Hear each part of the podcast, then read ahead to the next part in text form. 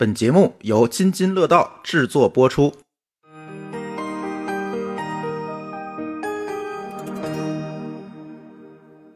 各位听友，大家好啊！这是一期津津乐道。那么这期津津乐道节目呢，由南非旅游局赞助播出。同时呢，我们也感谢日光派对促成本期的合作。哎，提到南非旅游局来赞助，那自然我们聊的一定是跟南非有关的话题了啊！今天有几位嘉宾和主播跟我一起来录音。首先要隆重介绍我们今天的嘉宾朋友索导，我们也是很不容易啊！今天约到索导，他刚刚坐飞机回到。国内，然后他去过三次南非。大家好，啊，我是 Sophie，大家都喊我索导。我零二年离开去的纽西兰之后，现在定居到澳大利亚。我老公是南非人，对，所以他会对南非非常的了解。这也是为什么我会去三次南非的原因。都是回家看亲戚吗？是哦，是这样一个，所以跟当地的接触应该会更多一些可能会跟当地家庭接触会更多一点吧。嗯，而且这三次的。跟南非的邂逅应该是每一次都比每一次更加递进和深入一些，可以这么说吧？因为我去过南非三次，第一次是一四年，第二次是一五年，最后一次是去年二二年。那第一次是我女儿刚出生，带她回去去看爷爷奶奶，看看老家。对，第二次呢是我老公的姐姐结婚，第三次呢是我们就是纯旅游，纯旅游。嗯，疫情之后。决定要出去旅游，所以就哦，对，正好是疫情之后，对，行，一会儿我们来听听索导的这个三次的南非之旅啊。今天还有跟我一起录音的有张乐，嗨，大家好，好久不见，索导应该是张乐的好朋友了，对我们是初中同学。张乐也去过新西兰是吧？去过澳洲，对，然后但没去过南非。对，但是我觉得澳洲那个自然环境啊，其实跟南非那些跟动物相处，其实也差不多。一会儿也可以让张乐给大家讲讲啊，你跟动物这个邂逅的经历，对吧？你那个头像，微信头像还是跟大鹅一块儿是吧？对对对，那是新西兰。对，然后跟我一起录音的还有去过澳洲的舒淇。嗨，大家好，我也没有去过南非，但是我对南非其实嗯很感兴趣，因为。嗯，总或多或少就从别人的嘴里头知道南非的一些神奇的经历，也不能说完全没有朋友在那边，因为其实你之前也有朋友在，然后呢，我也知道有朋友去那边旅游过，然后在我眼里，其实南非就是一个比较神秘的一个地方，因为它在南半球，离咱又这么远，以前可能还没有直飞的航班，都很难去。这么一说，我想起来，南非是不是离咱最远的一个地方？南美应该更远一点，远到。我对它完全没有概念，到什么程度呢？就是前两天我就问，哎，这个南非旅游局来找我们做节目，土豆老师，你能不能？哎，你不是去过好几次南非吗？就是我们隔壁有台的半只土豆老师啊。聊，结果他跟我说，我去的是西非，就我就完全不懂南非 跟西。就是非洲大陆到底是怎么一个结构，是吧？对，嗯，所以这个必须要跟这个索导要多聊一聊了。索导，这个南非给你的印象是什么？就像我们一样哈，一开始。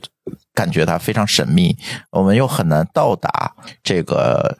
首先，你其实是跟一个南非人的邂逅，然后带来了跟南非的邂逅。在这个过程当中，你对这个南非的印象，这种递进的认识是怎么样子的？其实，因为我在国外生活了二十多年，那对我来说，其实南非是。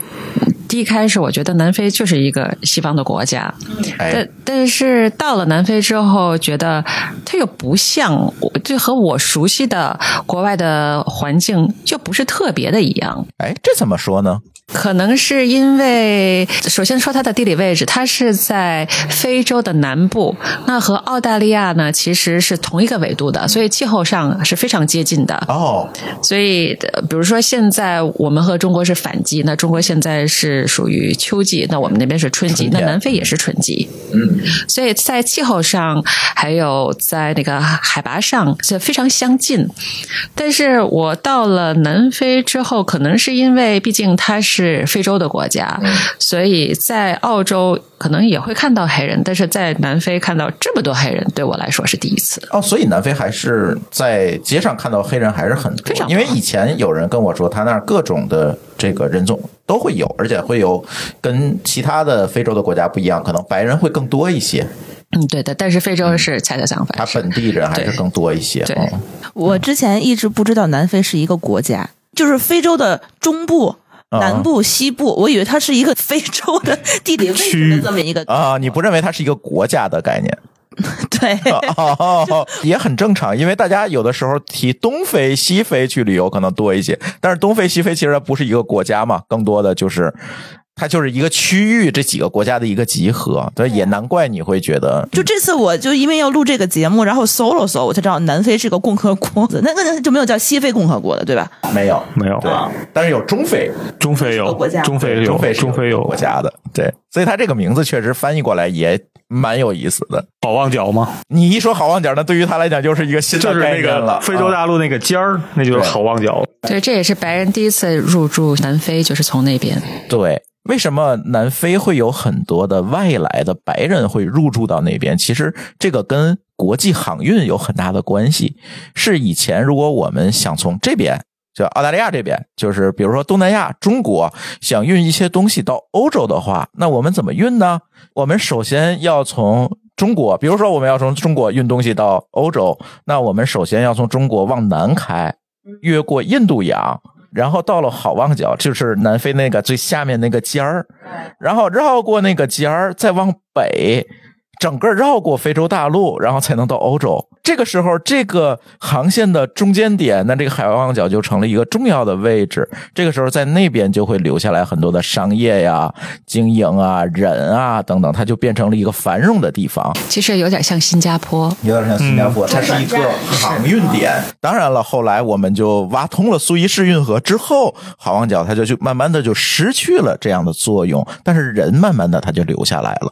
简单而言，它的兴旺和发达其实跟国际航运有很大的关系。所以好望角我们指的就是船从北到南的，从南到北的这么一个转折点，那就是那个角。哎，那个索岛去过好望角吗？去过 Cape Town、嗯 Cape 对 Town 最有名的，它是有一个叫那个 Table Mountain。它嗯。之所以叫 Table Mountain，是因为它那个山，因为我们的山都是尖的，嗯。它那山上面是平着的，就看上去像是一 gable 桌子，哦。所以它叫被 Table 削平了，还是说自然自然就是是这个样子，哦。所以它就叫 Table Mountain。就像包括你看，经常有那个 rugby 啊，南非非常有名的一个比赛，那它的那个 stadium 就是在那个 Table Mountain 旁边，哦。所以它是一个非常著名的一个旅游的景点，网红打卡点，算是。就是标志性建筑物，就是在哦飞机上还能看到，所以哦，在飞机上就能看到它。看到，，因为它比较哦高、比较大。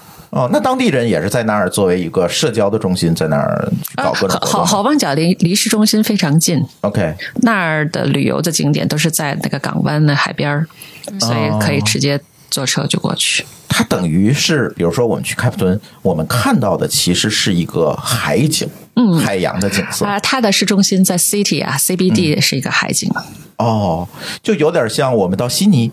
差不多悉尼 Harbour 啊，对对对，就是情人港那那一片，奥克兰对吧奥克兰因为它旁边的就是旧金山旁边就是那个港口，对对对，它是一个海景城市，相当于。对，嗯，它就跟非洲大陆的内部它不太一样。比如我们去东非、中非，可能我们看到的是里面，对对啊它这边看的是海岸。那其实它就是应该是当年他们要所有的这个船都路过好望角，那它其实应该算是一个南非的一个着陆点差不多。啊。那应该就是说所有的货运呀、物资呀，其实按理说都是从那个地方走的，应该它应该算是比较繁华的城市了，对吧？因为开普敦是比较老牌儿的，是的比较历史悠 school 那种久的，对。然后慢慢慢慢的，人们就会往上移，就是北上，因为它最早的时候是呃欧洲去那个 Dutch Indian 啊、Company 啊运货嘛，之后呢，就像你说的，以好望角不再是它的港口之后，那白人就是北上去去找的金子了，对，所以就是慢慢慢慢金子、钻石，就是这些。先是找的金子是淘淘金，呃，Dutchman，嗯，荷兰人最最早是找到金子，后来呢，英国人也去这找金子，后来荷兰人好，那你找金子，我去找别的吧，然后他们就去找到了钻石。啊，对，南非的钻石也很有名。我这个是在南非买的裸钻，啊。然后自己镶的是吧？对，嗯因为他那买买裸钻便宜，就我好多朋友，他们就是去那边旅游都会带这些钻石和珠宝回来，嗯好像是很便宜。嗯所以它就是一个类似于一个文化融合的一个中心。你看，有很多人去到南非，别管是做贸易也好，淘金也好，慢慢这些人就留在欧洲。大部分人最早过去其实是提供这个 facilities，就是给那些海啊运货的人提供一个服务的。嗯，所以慢慢慢慢的就接着就再留下来做生意。嗯，然后慢慢慢慢就就接下来，就包括南非的酒为什么好，就是因为法国人把葡萄带到南非去。那南非的那个温度、湿度，还有它的日照和法国的波尔多非常相近，所以为什么？南非的红酒和法国的红酒基本上是同一个档次、同一个级别的。哦。哦，所以相当于就是说，他们在那边做生意做时间长了以后，我觉得欧洲的很多吃的爱喝的，我们这喝不到，所以他就把那些工艺啊，把家乡菜都运来了。啊，就有点类似于咱们青岛啤酒那个感觉，你不觉得吗？德国人过来的时候，哎，我喝不着啤酒，我建个厂子吧，就是那个意思。啊，对对对对对，特别像哈，就是各个外来人来融合的这样一个地方，嗯，对。那在这个整个的非洲国家之间，是不是南非这个国家也是相对其他的内陆的国家更加开放和多元？可能是因为呃，欧洲人把他们的文化、把他们的经济、把他们的 know how 都带到了南非去，所以他们相对于欧洲其他的国家更西化一些啊。相对于非洲其他的国家更西化一些。那你老公的家人当年是不是就因为这个做生意，这个从好望角登陆，然后？到南非的，我老公是第三代在南非出生的，是我老公的太爷爷，就是他爸爸的爷爷是第一代去南非的。当时他们就是找工作嘛，啊，他们是从德国过去的，那时候就觉得哎，南非有工作，因为那时候经济就。非常发达嘛，就是有需要很多的打工的人，他就过去了，所以就开始留在那儿。嗯，后来我老公的爷爷是在矿场工作，我老公的爸爸后来是第二代移民，就是在那儿出生的。哦，然后我老公也是在那儿出生，但是后来他就移民到其他的国家了。呃，后来是我老公被猎头挖走了，挖走了，挖到澳大利亚去了。所以我很好奇，就是他如果那边有这么多欧洲人，嗯，然后呢，还有他非洲本地人，对吧？那他们到底说什么语言？嗯，在南非有很多官方语言，那白人主要说的是两种语言，一个呢是荷兰人、德国人，还有。波兰人他们说的呢是 Afrikaans，是一个混种的 Afrikaans，Afrikaans 是一种专门语言的专门的语言，它是把荷兰语、德语还有一些嗯波兰语还有法语的部分单词混合在一起的。你说它是德语吗？它不是。你说它是荷兰语吗？它也不是。它是专门的一种，就是合并在一起的一个语言。这是不是南非语，也不是非洲语，它就叫 Afrikaans，它是专门的嗯 Dutchman 说的一种语言。他们把这些德国、荷兰的后裔。叫 Dutchman，还有呢，就是从英国、呃 Welsh、Welsh、Irish，他们呢就是叫 Englishman，因为他们主要是以英语为主，所以非洲的白人就是 English 和 Afrikaans。那他当地人说什么？当地的人就是也是说英语啊，当地的非人也有他们自己的语言。哦，那好多种语言。那他的官方语言是什么呢？他们的官方的语言其实有好几种啊，它都是官方语言，这都是官方语言。但是在学校里边，他一般都会教也。也也分区啊，在比如说在 Cape Town，它很多的地方就是学英语和 Afrikaans。那在 Durban，它很多地方就是只是英语。哦，然后就是看你住在哪个地方。那咱外国游客过去之后，英语好使吗？英语可以啊，大部分人都能，所有的人都听得懂英文。所以它其实为什么这么有名？我觉得它也是个非常适合旅游的国家。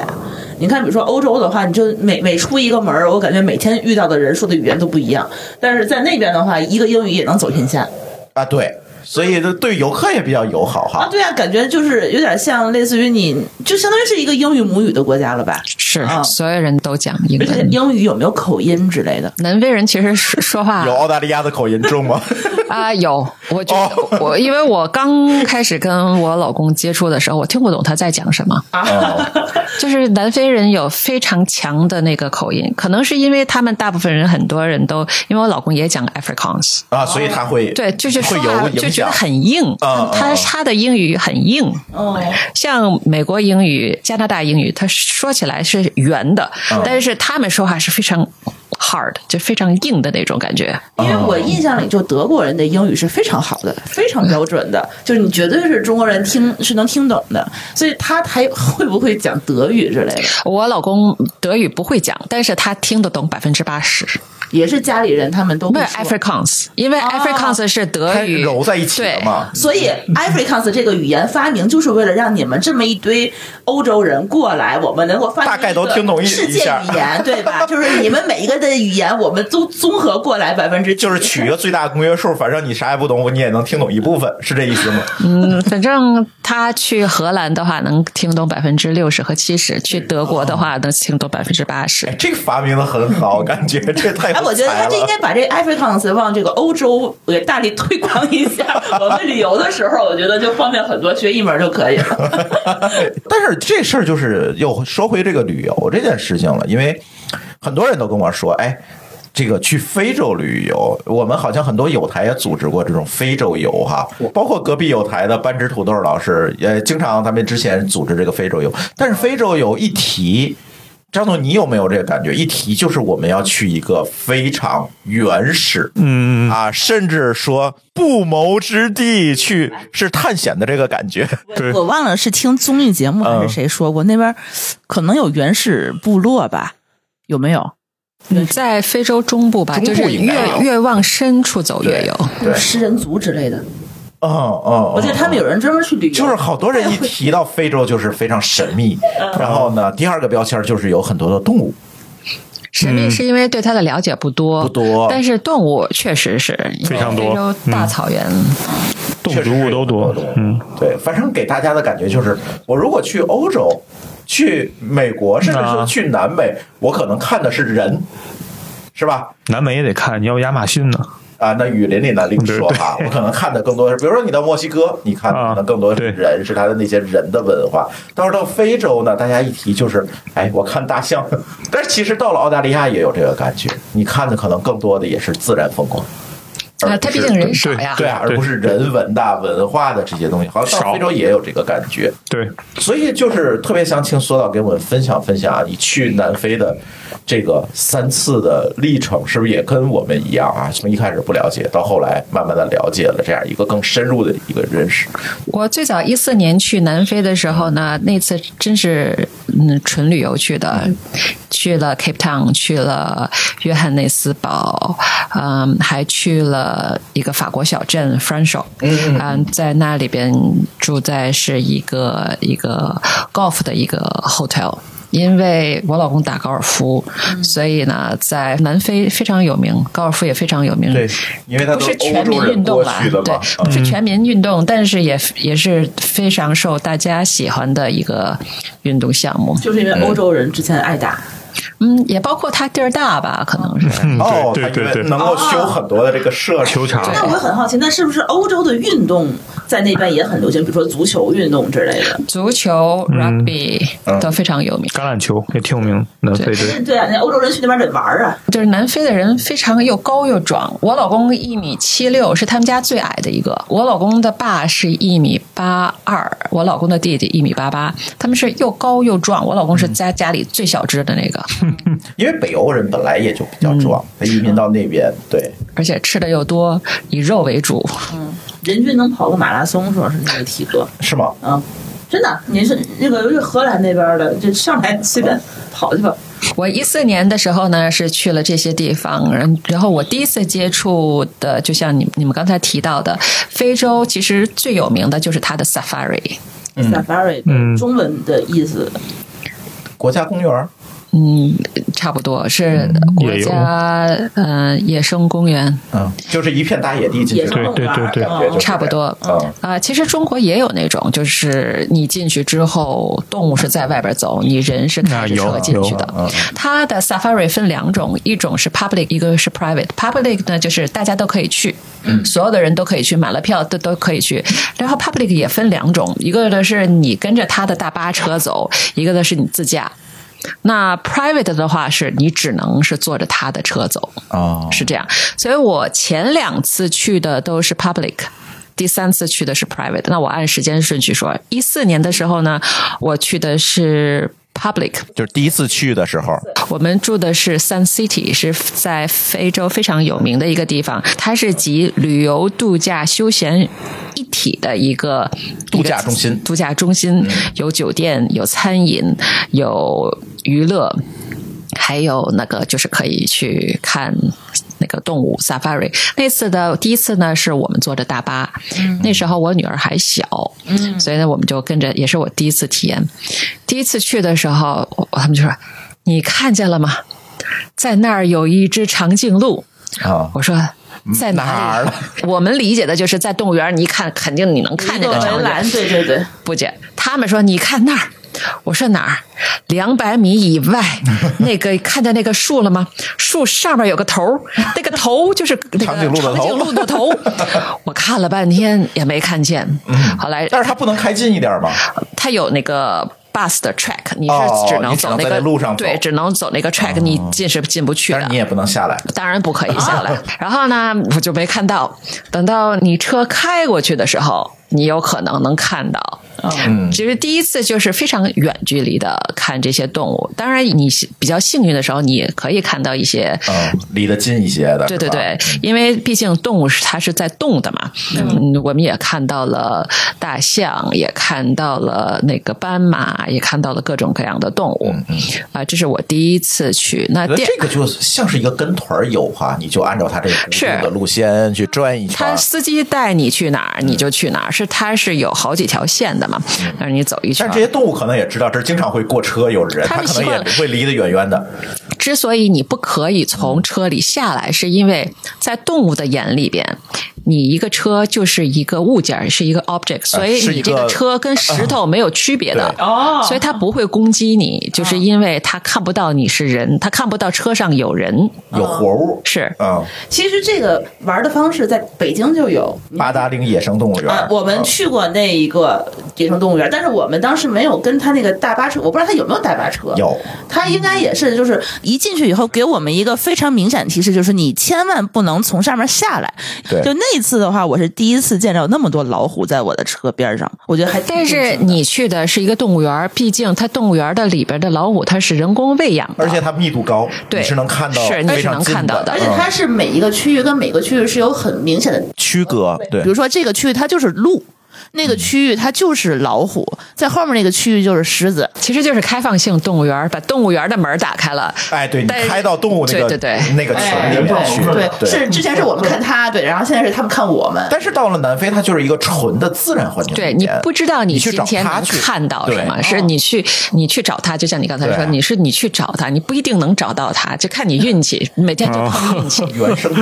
我有点感觉像那个《侏罗纪公园》那电影里的那个感觉，像不像？就是我们坐一辆车，然后呢，哎，我们找恐龙，然后后来，哎，恐龙就在后边，赶快跑，就是那种，对对对，很像？对对。对这是一四年我们去的是 Sun City，那一五年的时候呢，我们去的一个地方叫巴库邦，它的那个 Safari 也是在之前我们的 Crook National Park，它的不同的角。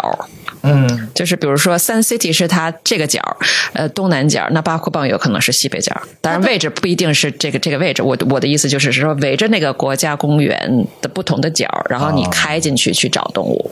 哦，它是两个不同的，它都是在约翰内斯堡附近，是吧？差不多开车，我们开了多长时间？四五个小时。那不近啊，不近它很大的，在南非这个国家，嗯，而且在非洲大陆上，你想这个一个，它可能一个野生公园吧，咱就叫它这一个野生公园，可能占地面积就相当于咱可能一个城市这么大，有这么大吗？嗯，那个很大很大的，很大的。所有的 public 和 private 其实看的都是这一个公园，嗯只不过是 public 呢，可能就是嗯、呃不能走得更深 public 就一点。算是咱的跟团游吧，那种对吧？对一带而过，是走马观花，是第二次呢，我们去的是巴库邦。巴库邦的它算是一个度假村，但是没有 Sun City 这么有名。Sun City 之所以有名，是因为他之前拍过一个电影，是在以 Sun City 为取景的。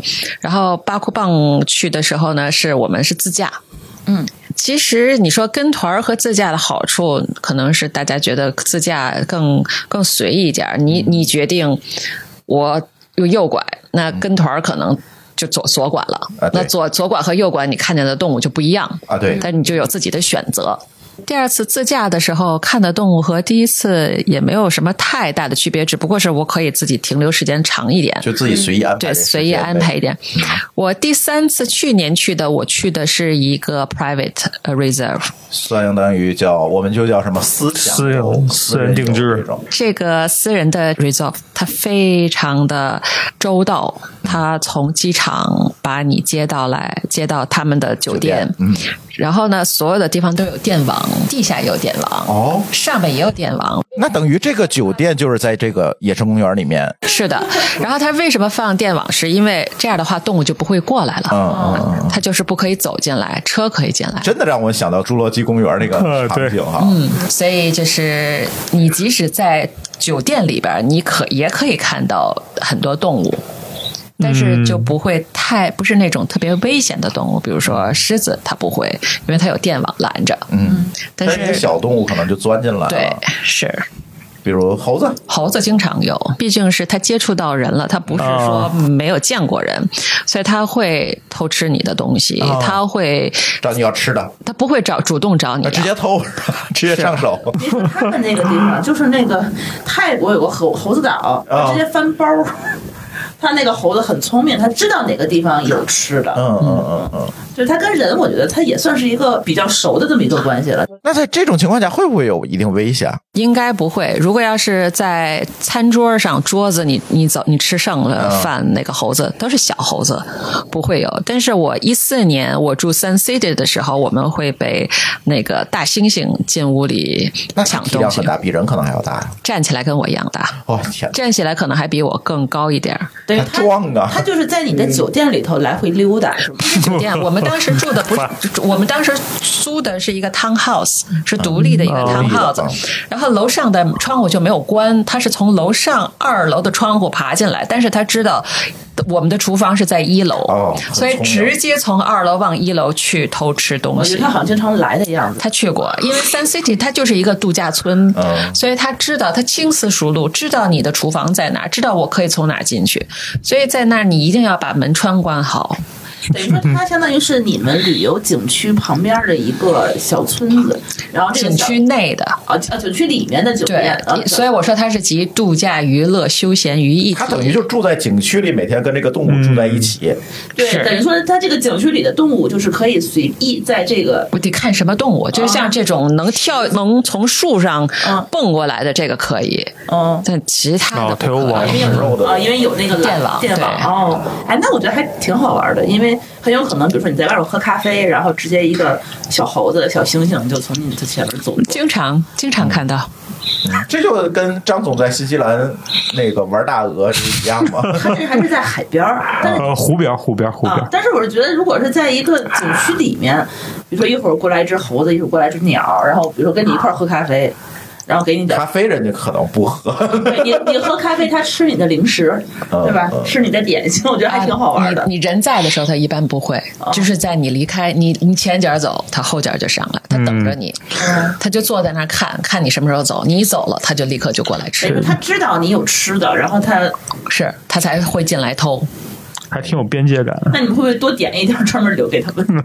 哦，他其实是不建议喂的，因为有的时候不知道人能吃的会不会适合动物。对，而且你经常喂它，它可能也就形成习惯了，，它会是总来。它会会骚扰游客，所以这也是为什么很多地方他说禁止喂食动物的原因。你记得咱们去澳洲的时候，在那个海边儿吃饭的时候，就有一个牌子，就不让你去喂这个海鸟，就是怕你喂多了之后，它嗯习习惯了总来就会袭击哦人。扰客，对，其实你要不喂的话，它可能也就不会翻山越岭，跳过那个网子，一直往里头钻。对它如果预期每次来它都能看到食物，那它肯定是总来嘛。嗯，我觉得会有这个原因。那比如说那国家公园有没有专门可以喂的地方？没有，它是野生的。这个哦和我们所谓的旅游景点区别，就是它是纯原生态的，所以在那儿，狮子就是会捕猎，就会吃斑马，吃鹿、吃斑马、吃长颈鹿，它就是会的。它嗯没有人工喂的，你饿死了，你就是饿死了，没有食物，那其实是很残忍的一个生物链。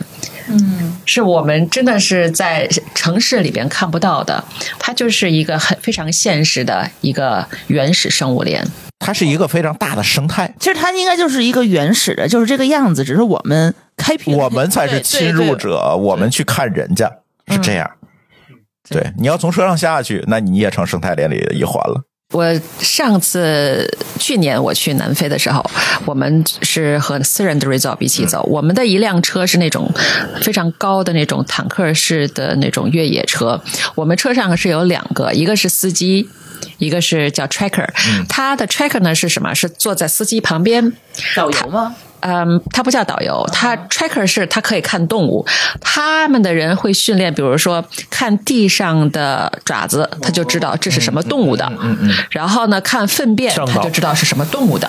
离多远？甚至说，呃，可以的，因为因为因为看粪便的那个湿度还是干度，他就知道哦，这是什么动物。然后看它的脚印和它的方向，知道好，我们去这边开。哦，他就像那个跟那个公共的团就不太一样了，你就可以去追着看动物。完全不一样，而且他这个酒店里边有很多个这样的车，像我们是我们家人一辆车，那他们所有的车上都有不讲机，嗯，所以说，哎，我发现一头狮子在什么什么什么地方，然后大家都一起过去。我当时也问我说：“你们车上备枪吗？万一狮子袭击我们，他们不备枪的。”就只能跑，不是不跑，因为狮子不会攻击你，只要你不下车，它就不会攻击你。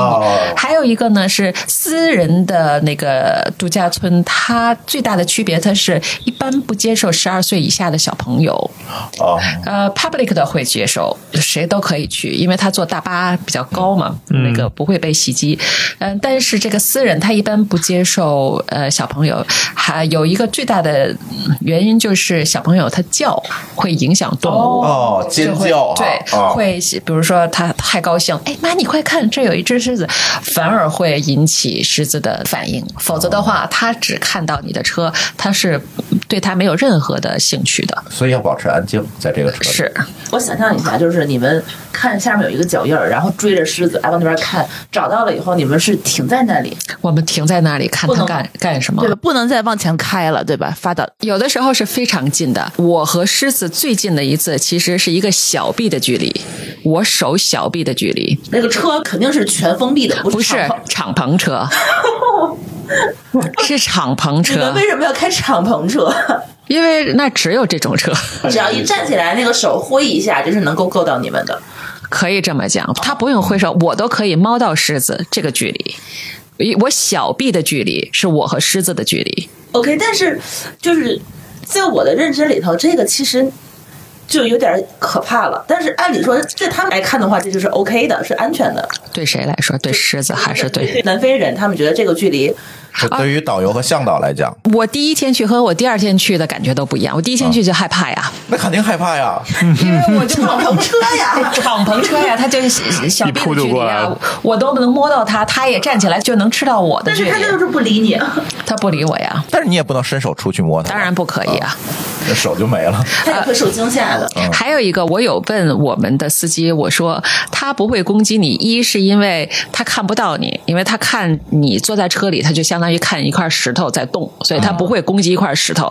第二个，我说那它为什么闻不到我的气味？比如说我喷香水了，每个人都有自己的体味，它为什么会闻不到？他说，因为在一个 open 的 area，在一个大的草原，它又有风，所以它的那个味道是混合的、混杂的，所以它也闻不出来固定的方向有特定的东西。是是这个原因，所以它必须是在一个非常开敞的一个空间里面才能这么干。这个猫科动物都有点近视眼。啊，你离它特别近的时候，它反而看不到你。但那个时候，比如说你要动换，比如说拿手机拍照，没问题。只要你不站起来，只要你不走出车，你都是安全的。那也不能喂它了，对吧？比如说，当然不可以，肉肉在地上，当然不可以。我们的司机会给我们准备吃的。哦，还有一个我一会儿要说，就是南非吃的真是太好吃了。对，一会儿这个要单开一个题聊吃的。对，你是不可以投喂东西的。那你待了几天呢？我待了六天。他是早一次，晚一次。他是出去看动物，是早上五点起来啊，这么早？因为动物中午就这点儿啊，早上觅食呀。对啊，因为中午太热了，就睡了，它就不动了。那我中午去是不是就安全一点？那你看不到动物，它都是，比如说狮子，它都会找地儿坑里了，就去睡觉，你根本就看不出来。咱家猫不也这样吗？对，它就是 camouflage，你就看不到了。嗯，而且你看不到任何 action，你去干嘛看？我对就是主要是需要看他去怎么捕猎，怎么抓人家，怎么去厮打。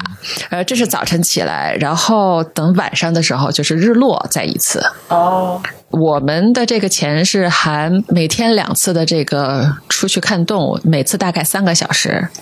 然后呢，在那儿吃五顿饭，早中晚这是三顿饭。嗯然后呢，还有一个 morning tea 和一个 afternoon tea。啊，OK，呃，然后在嗯去早上五点之前，你还在吃一个小加餐，就怕你饿嘛，吃个小加餐，所以大概是一天吃六顿饭。嗯，虽然每天看的不一样啊，但是真的其实挺累的，一天六个小时，上午三个小时，下午三个小时，而且有的时候你能看到，有的时候你看不到动物。所以待一周可能也就够了。对，像我们就待的算是时间最长的，大部分都是待两天、三天，是一种体验，然后就去其他的地方。因为我们其他的地方我看过了，所以我们就专心在一个地方多待的时间长一点。干得过这件事情，这样一趟体验，我觉得可以的。相当于住那个酒店，然后它这是一个酒店配套服务，对吧？就是说你直接对，它是一个 package 度假的一个嗯它一个 package，package 对，就发车了，然后就直接去那个车上，他就给你开到那个地方，我觉得还挺好玩的这种感觉。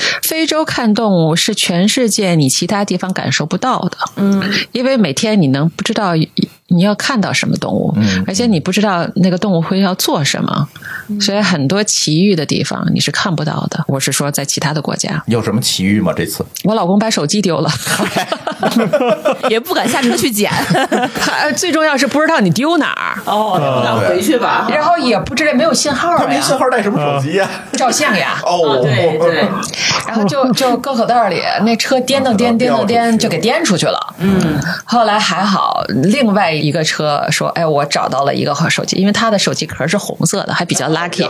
所以在那个地方，其实你要是穿一点鲜艳的东西，或者带还还比较好找，否则的话，那个大草原你根本什么都看不见。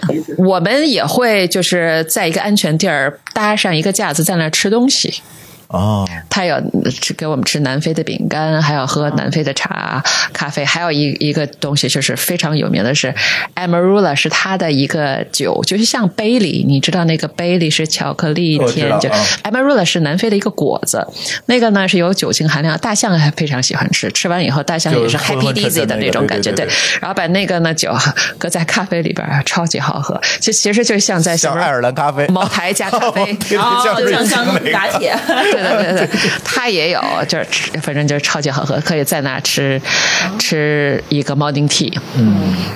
哎，你们有没有看见这个狮子啊这种大型动物捕食的？当然有。了，当然有了，就是上它就在那儿追吗上次我说一臂之距离都是，就是嗯他知道后边有一只野猪，然后他本来是这边走，就往前走，听见野猪叫，他立刻就回头，当时差点撞到我们车，当时我以为他会直接从我们车扑过去，没有，看一下我们的车，绕过去，绕过去，然后他就跑着去抓野猪。这样万一追尾了，还是 挺挺可怕的。一般概率比较小，有没有攻击的，我亲身没有经历过，所以我不能那个评价。但是对我来说，跟着你的向导走，做你应该做的事情，对是有刺激，但是是安全的。向导也应该不会大半夜的把你们叫出去，呃，半夜没有没有也也看不见了。也就是夜行动物的。呃，晚上的时候，就是为什么早晚呀？早晨的时候呢，是因为那时候动物饿了，饿了一个晚上，它早上去捕猎；还有晚上看是为什么？因为可以看到眼睛的反光，所以它好找动物。哦，他会拿着一个手电就照，在一片那个黑黑的、漆压压的一片草里边照，它然后看到有反光，它就知道那是动物的眼睛，哦，所以它就知道那是什么动物，我们就会开那个方向去。哦，所以你真的是，你听我这样讲啊，你可能是有一个这种大概期的那个印象，但是你这个体验是你听不到的，你是必须要亲身经历才能体验到的。是。这种你看视频都没有用的，因为你看视频是看别人是拍好的。是看别人的一个感受，而且视频里你可以看到那个动物很近，但是你不知道是有多近。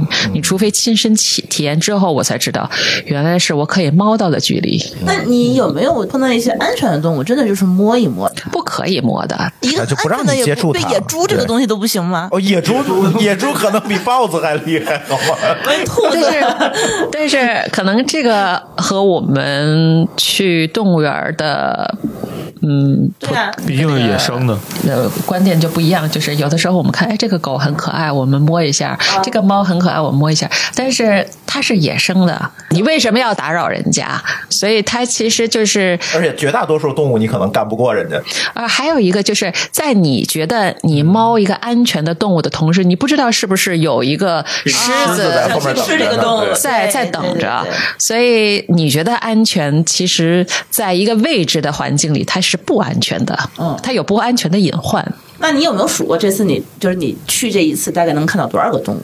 哎呀，这个我没数过，但是每天我们都能看到很多动物，这是较前两次我最最大的感受就是。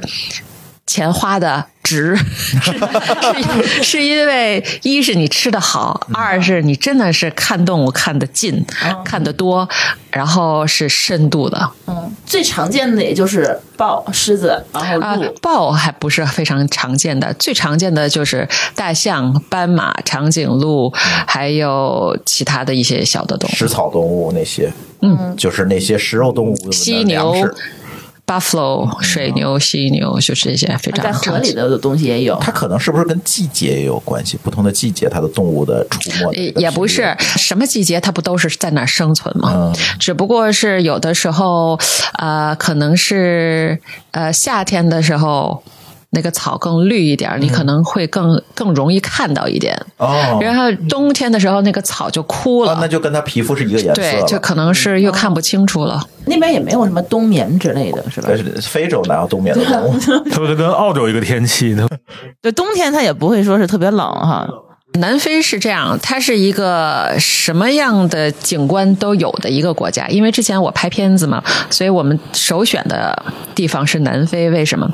它有山，它有海，它有沙漠，它有平原，它有沼泽，所以你能想到的任何拍摄场景，它都可以给你提供。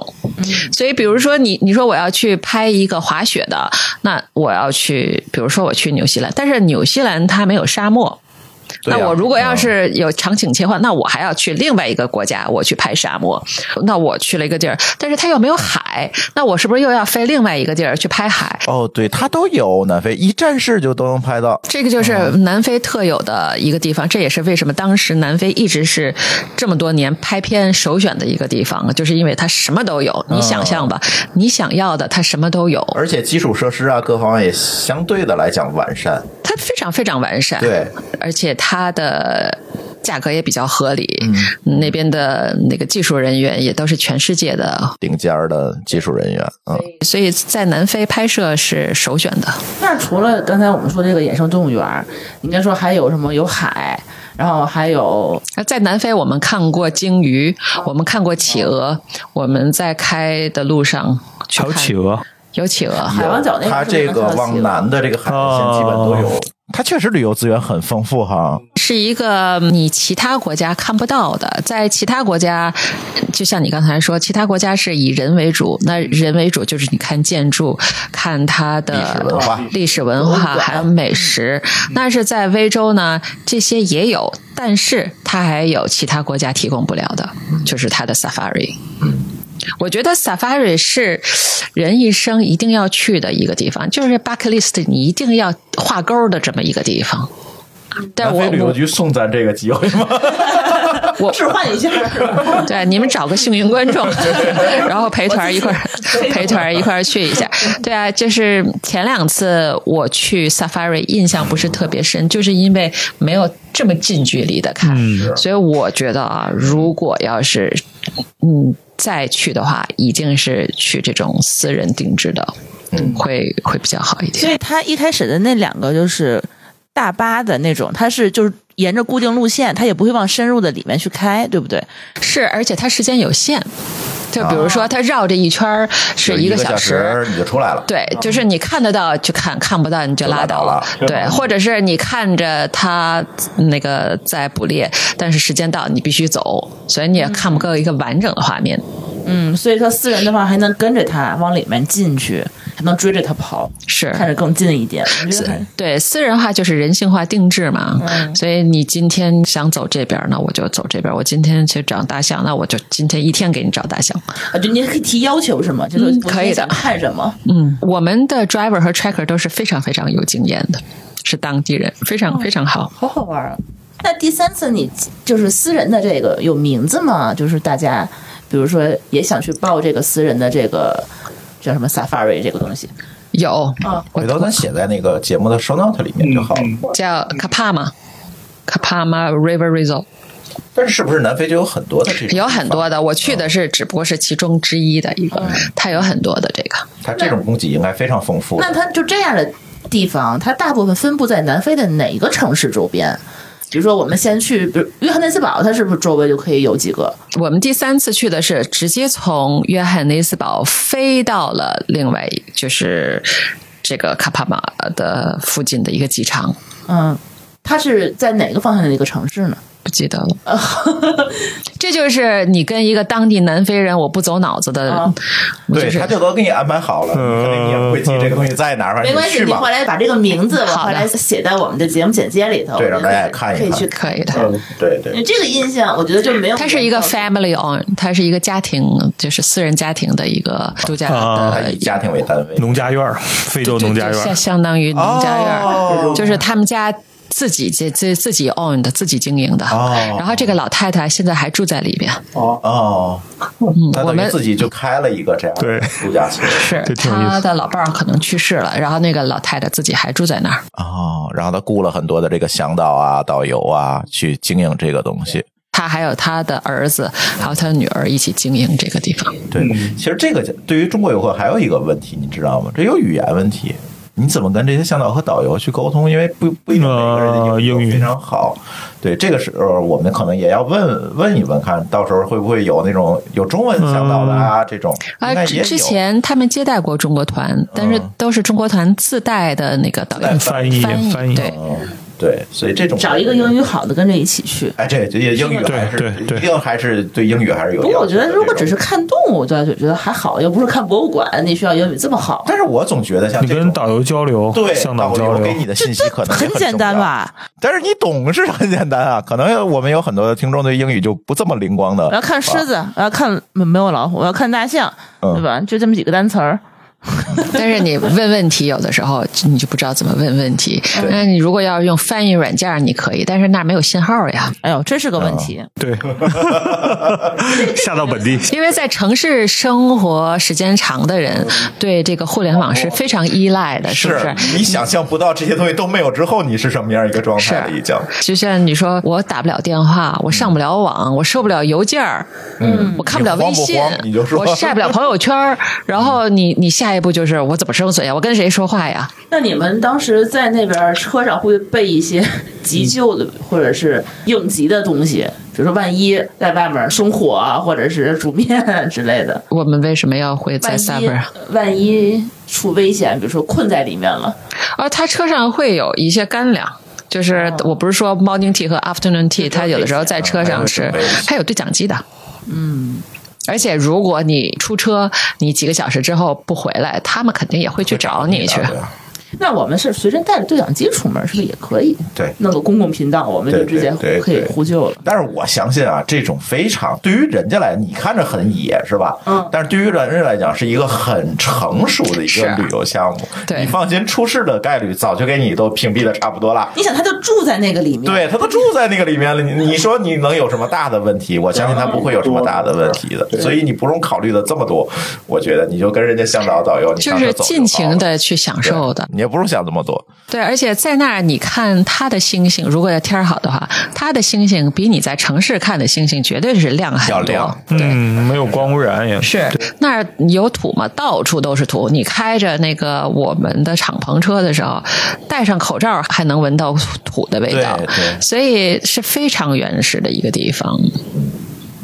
去那之后，你回来，你你的状态是不一样的，因为你去其他国家是人与人，还有人与城市之间的沟通，在那儿是人与动物、人与自然的一种接触，是完全不一样的一个心灵的撞击冲击。是，你当时去看企鹅，你看到很多企鹅吗？嗯就是晚上的时候，企鹅上岸，嗯，然后之后他又走了。就跟咱在那个澳大利亚看的对，就就是是澳大利亚没有看到，太远了。嗯当时澳洲就最难啊，我知道地方那个那个什么路马尼亚塔斯马尼亚啊，对对对，它太冷了，因为它靠近南极很近。它那个地方有跟南极就是这么近吗？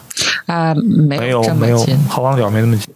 嗯哎，那就说回来，刚才野生动物园说了这么多哈，我觉得我最关心的还是刚才我们提到美食是的，因为我有一个非常粗浅的认知啊，就是一般的移民城市、移民国家吃的都好吃，是因为它有很多菜种的融合和发展在里面。你比如说天津菜，你看。就是一个融合鲁菜、清真菜的这样一个融合，它就好吃啊！呃这些人也愿意在这儿去研究这些东西，呃，包括比如说去越南，法式越南菜也非常好吃，也是东西交融的这么一个东西，是不是？在南非，刚才你提到了有这么多的这个外国人来到南非去建设南非，在这个过程中肯定也留下了很多不一样的美食。对，可能是因为我最早对非洲认识不足，我一直觉得非洲没有吃的。我不知道你有没有这个概念？我有有有有有有，就是吃烤肉。啊蚊子饼，是吧，张总？那个《流浪地球》里还有呢，蚊子饼。就是没有什么吃嗯的，所以我小的时候就经常教育我女儿，我说你快吃吧，想想非洲人民吧。啊，对那边觉得贫穷，对对就是对贫，穷的不是南非呀、对，就看是非洲哪儿，所以我一直就觉得非洲。吃的不多，嗯，但是呢，去了之后，我女儿说：“妈妈，非洲人民吃的非常好呀。”是她嗯吃的是真的是非常丰富，他就像你刚才说的，在南非。我能吃到印度餐、日本餐、中餐、法餐、葡萄牙餐、意大利餐，因为它有各国的移民，嗯，所以他会把它都介绍到南非去。但是它有没有改良？肯定有改良，就包括在中国的 KFC 和麦当劳一样吗？和国外吃的不一样的，它是根据当地人口味，它有进行了一个调整。嗯，所以在非洲，它首先它量大。他我我壮啊对啊，我说我老啊我老公他们吃了吃了很多肉，他们是以肉为主，嗯吃了很多肉，然后他们最有名的就是 barbecue，烤肉啊，嗯，他们是用炭烤，他们还不喜欢在澳大利亚都是什么弄个煤气炉在上面烤啊，他们是用炭烤，他们觉得这个味道是不一样的。就像咱淄博烧烤一样，必须得用炭。啊对，还行。虽然是，所以他们就是吃了很多 barbecue，然后呢，就是各国的美食融合在一起。那南非还有非常有名的就是 Bolton，Bolton 和 Borovo，它是 sausage，就是香肠儿啊香肠儿，但是它有里边加了很多的那个料儿不同的 herbs，加了好啊在多。香肠里面加的，是做的时候加进去的。对哦，跟德国香肠很像吗？差不德国香肠它多差不多吧，差不多。但是德国香肠它是只有肉啊，它没有料啊。它没有料儿，嗯、那个阿拉伯有料，但它也有料，但是它跟阿拉伯的料又不一样，它是自己的料，所以它就是做出来那个香肠非常有名儿。那也烤着吃吗？BBQ 了？嗯，也是烤着吃的，早晨就吃那个，我天哪！啊，我想早上、中午、晚上都可以吃。然后呢，还有一个就是像咱们的牛肉干儿，包疼，嗯。嗯，我之前不喜欢吃，那多硌牙呀，这到了之后么大，就一条儿一条儿的，嗯嗯嗯有肥有肉的，不同口味的，也是那种风干的吗？差不多。哦，对，就是嗯，jerky，我们在美国吃的叫 jerky 啊，就差不多的这种，它叫 bottom，就是非常好吃。啊那个是听起来好多都肉食都是。蛋白质啊，对啊，都是蛋白质，都是肉食。你是想想一吃一条以后就饱了。肉半条你就饱了，它不是这么一条，它是可以切一小片一小片的那种。嗯，不然你也没法咬，可能。呃，对，对对对，就是牛肉干儿，嗯，也是非常好吃。然后那边人喝酒，就像我刚才说的，他的红酒、白酒都非常有名。那他会不会就像我们到了湾区啊，或者到了法国一样，有很多的酒庄这种？有啊，当然有。他的酒庄大部分都是法国的酒庄，他大部分都是法国移民，过来的人还有还有意大利，意大利、法国移民后裔在那边开酒庄。嗯嗯嗯，你有去过他们酒庄？我有去过一个，在那个他有个法国小镇啊啊，叫那它也很有名，这个法国小镇这个地方。，French Oak。One Shock 哈。对对对，它这边的酒应该，如果是当年法国人过来，那应该就是老世界的那种葡萄酒。它的酿制还有包括它的葡萄，嗯，酒不就是是味道不一样，就是看葡萄嘛。所以它的葡萄的品种是从法国进的啊所以为什么它的红酒和法国的红酒非常相似，就是因为同样的葡萄。OK，然后还有就是它的日照水和波尔多非常相似，所以它的就是一个南纬一个北纬嘛，对吧？但是纬度是一样的。那价格呢？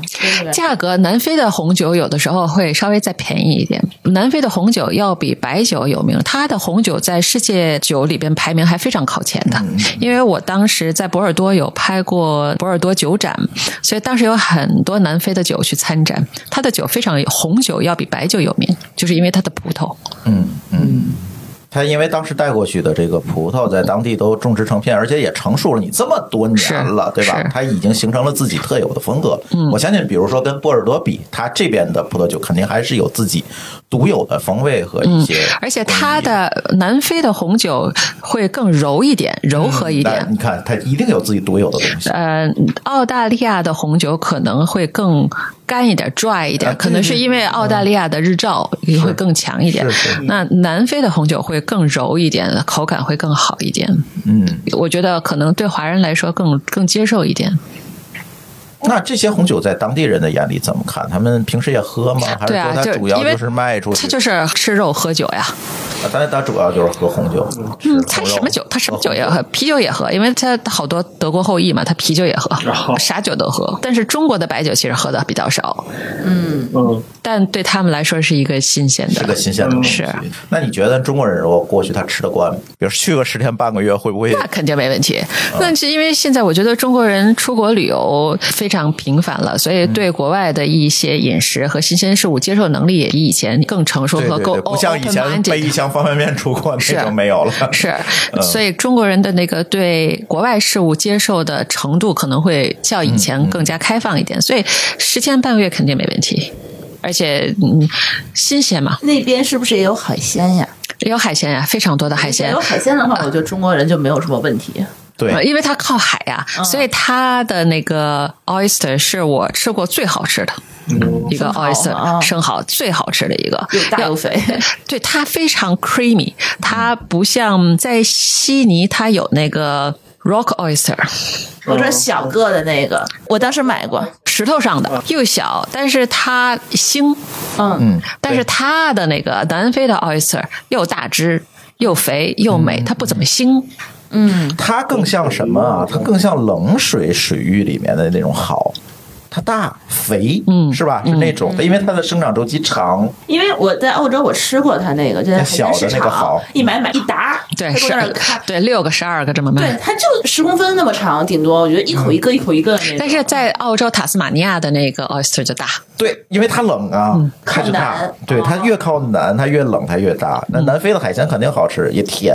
虾也多，对，而且它做法也多。它有那个南非非常有名的辣酱，我不知道你们吃不吃辣的，叫 peri peri，是南非非常有名的一个辣酱，青的还是红色？红色的。然后它撒上这边，撒上这，然后烤完以后撒上那个酱，很很好吃。还有要么就是它就是像穿成一个串儿，是葡萄牙的那种吃法，就是穿成一个串儿，有鸡肉串儿、虾肉串儿，然后烤，围着那炉子烤一圈儿，那种也也特别好吃。所以为什么我就说，在南非回来一趟，我胖了四公斤，不是四斤，是四公斤。其实说真的，澳大利亚那边我就觉得我们出去玩啊，人自然景观看了一圈，就只有炸鱼薯条可吃，真的是。对，澳大利亚你回来可能也胖，为什么？它油炸的东西多。对对对对，它的这种就是不健康的脂肪多，但是南非它多是是真是因为它吃的多。嗯，那我一天我在 Safari 一天吃六顿，对然后其他的也是以肉为主。菜他们一般都是沙拉，不像咱们一定要一个肉菜配几个素菜他们就不简单粗暴给你来一盘草，对，而且还基本上不怎么拌，就切完以后生着来，都是配的嘛。他的菜是配菜，其实咱们的菜相当于是半主食，嗯，是不是？咱们一个肉菜一个菜，但是他们他的菜都是配菜嗯，side dish。那那边有没有自己当地的特色的东西？比如说，你像欧洲那边有意面 之类的，就呃，它的特色就是我刚才说的那个香肠，酒哈那哦，那个香肠，哦香肠那个馅儿是别的地儿没有的。对对对对嗯带馅儿的香肠，相当于是各种嗯香料，比如龙虾或者是之类的有吗？龙龙虾好像南非差的，都北边龙虾多。我没吃，我主要吃的大虾，就是我说用大对虾它那个虾非常之大。哦，就是像我们在越南吃的那种河虾这么大个儿，它那个虾很大但是龙虾我好像没见过。不产，它好像不产龙虾。是吧？龙龙虾主要是澳洲和新西兰那边多，对对，澳洲、新西兰、北美，大螃蟹也没有是吧？嗯，你想，进口阿拉斯加大螃蟹了，它 进口的东西肯定能吃到，但是是不是本地产的我就不知道。嗯，鱼什么的也没有。鱼也有鱼应，该多，鱼应该有多。有鱼什么鱼都有，这吃了你你要放心，它只有你是想象不到的，嗯，没有你吃不到的。对游客很友好的一个地方。我觉得有点好吃哎，其实 因为我就很爱吃那些海鲜的东西。中餐呢？中餐很多吗？中餐也有，但是它的中餐呢，我没有去。当地的中餐馆，我有去那个法国小镇里边有中餐馆，但是那儿的中餐馆大部分都是那种广式的后移民后代所以老外点的都是什么左宗棠鸡，lemon chicken，哦柠檬古老肉、菠萝 古老肉、炒米饭，甜口的就觉得上个世纪的中国菜 就到那儿就没改。对对，对他们来说那就是中餐，对我们来说，我们不好像没吃过哎，不吃这些东西。对对，而且他们特别愿意弄得非常甜，果酱，这这种中餐的这种刻板印象，就对，对，到那儿可能你还不如去吃个日餐呢。啊，日料也应该会有吧？寿司，寿寿司都有。对啊，他肯定有因为他出这个东西，我觉得就会。那我想问一下，你刚才说那个法国小镇 Francho，啊，对，它大概在南非的哪个城市有？就从什么地方可以去？我们当时是从约翰内斯堡，我们都是从约翰内斯堡。啊因为家人在那块儿嘛对，因为我老公他爸妈住在约翰内斯堡，我三次去南非都是先飞约翰内斯堡，先回家。对，是先飞那儿，然后再从那儿去。我们开车开了很久，但是具体在哪个位置，我我回头给你估一下啊。啊，反正就是从 从那个约翰内斯堡去是可以到的，对吧？那肯定是比如说我们国内的人要去的话，你是比较推荐先从约翰内斯堡那边啊，可以直接飞开普敦啊，你不一定飞去约翰内斯堡。其实它的那个它的 Safari 啊，是可以从这儿去，可以从那儿去，哪个城市都可以去。它靠中间，对吧？是然后这些大城市都靠海岸，是它是这样。我我理解一下，他们的这个国家公园，它是在沙漠里面吗？不在沙漠里边，但是不在海边儿，是在稍微内陆一点儿。哦，中部地区啊、所以它的城市都在外围，所以你往中间飞行。就是海岸线就是沿海城市就比较发达，对。然后我们再开到中部地区去玩儿。或者飞到中部地区。是。啊哦，这么个意思是，对，其实约翰内斯堡我没怎么溜，我主要是就是去那个 safari，嗯，溜的就是看的就是看那个 Cape Town，其他的地儿没怎么留。就感觉约堡可能更像是上海，开普敦更像是北京，有没有这个感觉？没有，我觉得我觉得开些，顿更像上海，更像上海。约翰内斯堡更像北京。哦你说到了，哦，我说反了，好，你说到了，嗯，因为 Cape Town 它因为是更更有那个，它更开放，小巴黎它从历史上可能就是港口啊这种。就是像上海之前不是也是经常做对对贸易对对对做贸易，有港口和贸易，Cape Town 是一样的。哦，是这样一个概念。所以，比如说你去飞，那你可以飞到开普敦看看好望角，然后飞到里面去看看动物。那我有问题了，这个地方适合自驾吗？会不会开到 Safari 去？自驾是因为你在路上可能你会看到一些风景，因为它的惊喜可能都在特定的地方。它有一段花海的那条路啊是非常美的，那个是值得自驾。花海在哪里？花海是在就是那个法国小镇附近，哦，也是在 French Shock 什么？差不多那个地方有一个 Ocean Road，它是沿海，然后呢，它有到了一定的季节，它两边都是花儿。哦你开着这么一长长好几十公里，两哦，还这么远，边都是花。好几十公里。对，特别特别美。然后但是里边还有一个自己的 forest，自己的森林，森林的森林公园，那里边有自己独特的大象，那里的大象又是一个品种。和非洲大象又不一样，非洲大象和我们亚洲大象，你知道最大的区别是什么？体型吗？除了那个呢，颜色吗？耳朵。啊，大耳朵吗？非洲象耳朵要比亚洲象耳朵大。哦，然后呢，那个 forest 里边的大象的耳朵会稍微小一点，哦，但我没去过啊。我老公跟我讲说，那里边的大象的耳朵会稍微小一点，它的品种和野生的大象又不一样。它那个花海，它是什么花呀？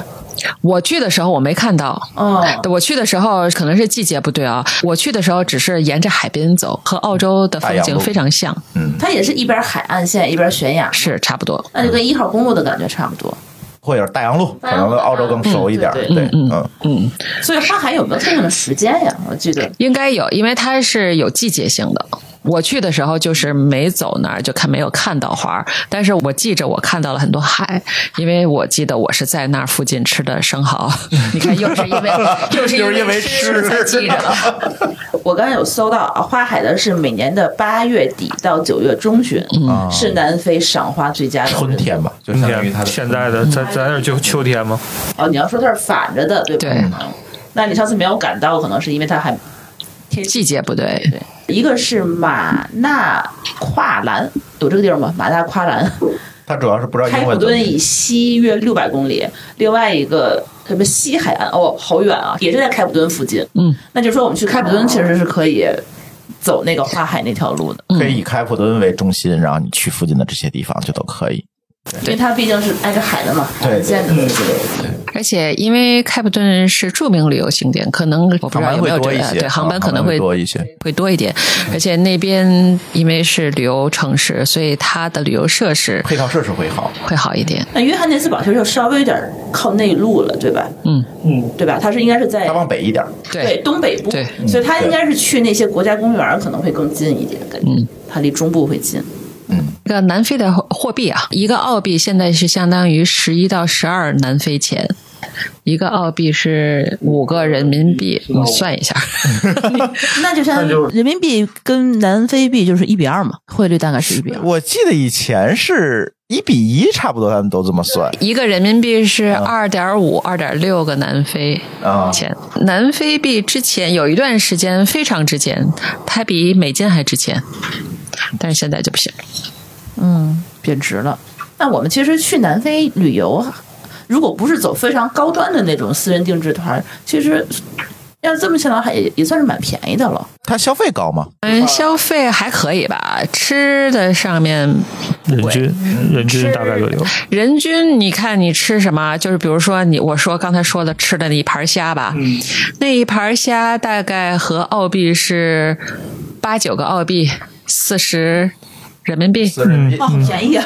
对 那一盘大虾呢？对吧？四十一盘人民币一盘大虾，啊还超级大的个虾，啊还米饭是免费的，可以。哦，所以它吃上面真心不贵，嗯吃的量又多，味儿又好，价格又便宜，所以南非真的是吃上绝对是没挑的。嗯，玩儿呢，我觉得我是建议啊，去那种私人的，因为你毕竟是你来都来了，不，你毕竟就去一次。像我去的时间多，是因为那那那边有家人，所以我可能会经常去。但是如果我们作为游客的话，一生就去一次，你干嘛不体验一次最印象深刻的，或者是更深度的这种游。对你毕竟去你都去了，而且你也不可能像其他的景点，你比如说咱去日本啊、去美国，可能一年都能去好几次。这种地儿你去次数多，好像也就太远嘛，你太耗精力。而且对小朋友来说啊，我觉得是一个非常好的一个教育，因为我女儿是旷课去的南非，我跟学校校长请假的时候，他说啊去吧，因为对于小朋友来说，读万卷书不如行万里路，你真的是。他们的同学说：“哎，我们今天在学校组织我们来看个动物园，去看个什么袋鼠考拉。”我女儿是在非洲沙漠啊看大象 狮子、大象，所以她的体验是不一样的，对是一个视野的开阔。是，所以我觉得对小朋友来说，太小可能没有意义，不建议花这么多钱太小的孩子去。开四人团是十二岁是吧？大大部分，但是我女儿去的时候是九岁，因为那是淡季，没什么人，所以她就同意你去。但是有对，但一般情况还是九岁以上，大部分都是十二岁以上。她什么时候是淡季呢？就是稍微少一点，我觉得我们去也是因为跟疫情刚刚结束，没有什么人，啊没有什么人有关系系。对，所以相对宽松一点。是作为一个去了三次南非的人，可能比我去的次数，或者是我未来可能去的次数都更多的一个准南非人吧，算是南非的媳妇儿，算吧？算，肯定算，对吧？南非移民的媳妇儿，呃，毕竟家人在那边嘛。嗯，说到你对南非有什么样的一个深度体验之后啊，这三度次深度体验以后，你对他的一个感受是怎么样子的？其实总结就是，人生其实就这么几十年，嗯该享受的一定要享受，该看的一定要看。所以喜欢吃的，南非是不二之选；嗯，喜欢自然的，南非是唯一之选；喜欢不一样体验的。嗯我强烈建议去私人定制，去看一下那个 safari，特别是家里有小朋友，十二岁以上的小朋友，嗯一定要带他们去见识一下南非不一样的嗯。人文、风土还有自然。其实我一直对这种融合文化的地区特别感兴趣，就是你不是一个单一文化的，各种各样人的想法啊、啊、思维啊，可能都不太一样，往往就能碰撞出来很多好玩的东西。其实你每次旅行的时候，都有一些不经意的，或者是从来没有过。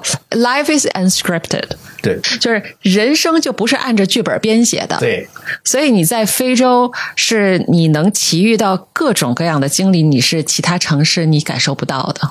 对，这种奇遇哈，非常非常的重要。因为你在其他的城市，你能感受到会和动物、会和猴子一起吃早餐吗？对，对，你看我如果去一个热门旅游城市，可能我虽然没有去过，但是我也能想象到第二天我去的地方是什么样子的。你可以查攻略，对，我可以查攻略，网上有大量的视频，哎，我大概就知道哦。但是我只是去了一次，是我是一个在预期之内的。但是这猴子跟你吃早餐这件事情，你查攻略是查不来的。是的，呃你你等着他，他不一定来的。哎，对，这种很好玩儿。而且我们去的其他地方都是景点，但是这个地方的话，感觉是我们其实是你才是入侵者，对，进入到他们的生活、他们的环境里面去观察，它是不一样的一个感受。嗯还蛮期待的。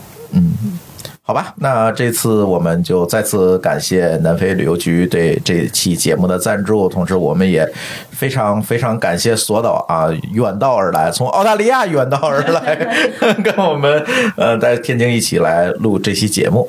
谢谢大家。行，那我们的这期津津乐道呢，就先跟大家聊到这里。关于这期节目有关的信息和资料呢，我们会放在节目的节目简介里面，大家也可以呃按需取用吧。啊，这些经典的介绍啊等等。行，那我们这期节目呢，就先跟大家聊到这里，感谢大家收听，我们下期节目再见，拜拜。拜拜拜拜。再见。